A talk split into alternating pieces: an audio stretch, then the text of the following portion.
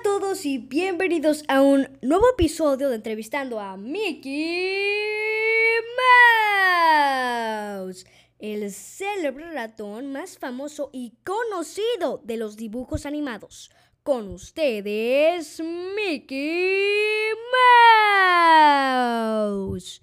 Hola a todos chicos y chicas, como ya mencionó mi buena amiga Calamarín, yo soy Mickey Mouse y en este especial episodio hablaremos sobre... Nada más y nada menos que videojuegos. Pero alto, antes de que empiecen a escuchar este increíble podcast, queremos hacerles unos breves comentarios y es que hemos incluido muy buenas aportaciones a este podcast para que mejore cada vez más. Y el ranking, pues claro que suba.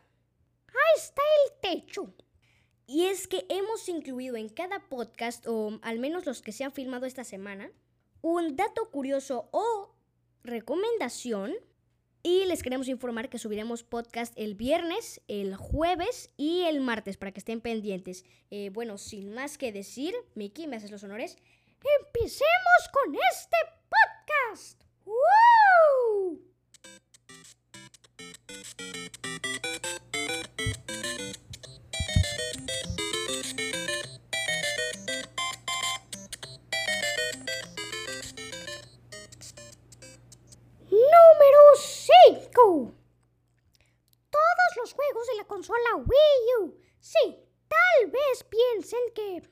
los juegos Wii no son los mejores juegos, pero conste que esta lista está basada en nuestras opiniones, las opiniones de Gala y las mías. Así que, si piensan que algunos de los juegos de esta lista no pertenecen a estar en esta lista, coméntenlo en nuestras redes sociales. Exacto.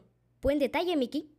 Ahora sí, los juegos de la consola Wii te dejan personalizar tu propio personaje y jugar en distintos modos, interactivos y muy divertidos, Como el modo de cortar frutas el modo de jugar tenis y el modo de jugar básquetbol. Bueno, no sé si existe un modo de jugar básquetbol, pero yo he jugado los dos modos. El de tenis y el de cortar frutas. Número 4. FIFA 19. Sí. Bueno, todas las FIFAs cuentan ya que son eh, muy parecidas. Para mí no cambian en nada, pero bueno.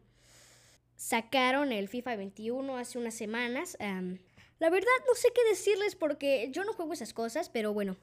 Algo que les puedo decir sobre el FIFA es que es un videojuego sobre fútbol en el que puedes cometer faltas, jugar fútbol, hacer tus propias divisiones, cambiarle las playeras a tus jugadores y básicamente todo lo que se hace en un campo de fútbol, pero en modo virtual. Número 3. Kingdom Hearts. Sí, Kingdom Hearts es un juego protagonizado por mí, su servidor Mickey Mouse, en el que una bruja malvada se roba a Minnie y yo iré en busca de ella. La salvaré, pasaré por distintos jefes y aventuras. Ah, se los recomiendo totalmente. Es un juego muy divertido e interactivo. Yo diría que algo difícil, pero se los recomiendo. Oh, cierto, yo también lo he visto. No lo he jugado, pero he visto a todos los jefes en YouTube. Número 2. Little Nightmares. Sí, tal vez no conozcan Little Nightmares, pero solo les digo que es un juego tan un tanto tétrico y grotesco, así que así que si no quieren terminar con sábanas mojadas,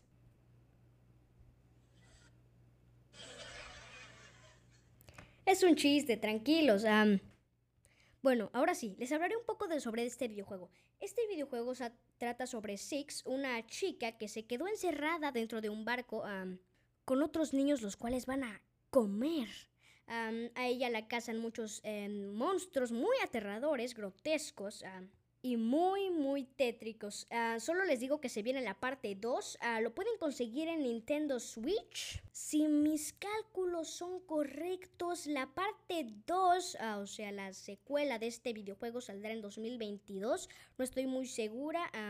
o creo que en 2021. Bueno, les recomiendo este videojuego. Es un juego eh, muy interesante. Es sobre aventura, suspenso y terror. Así que vayan a la tienda de Nintendo Switch ahora. Número 5. Cuphead. Sí, en este juego, más bien en este top, no podía faltar Cuphead. Cuphead es un juego sobre dos tacitas que apuestan su vida con el diablo, creyendo que van a ganar. Pero claro, como lo sabemos, el diablo es tramposo. O al menos lo es en ese videojuego.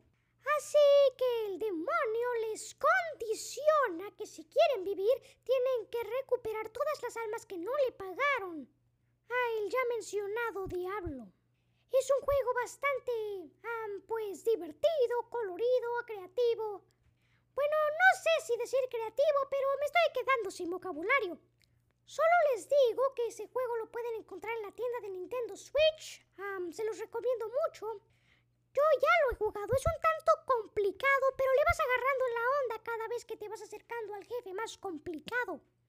Y bueno amigos, hasta aquí el podcast de hoy. Pero como se los prometimos en el ah, principio, aquí viene nuestro dato curioso. ¿Sabían que el ah, personaje de King Dice en Cuphead canta una canción muy masculina? Suena como si la cantara un hombre. Pero un dato curioso es que una mujer la canta. No conozco muy bien el nombre de esa mujer, se los investigaré y se los comentaré el podcast siguiente. Pero es un dato curioso muy interesante. Ahora sí, finalicemos con este podcast.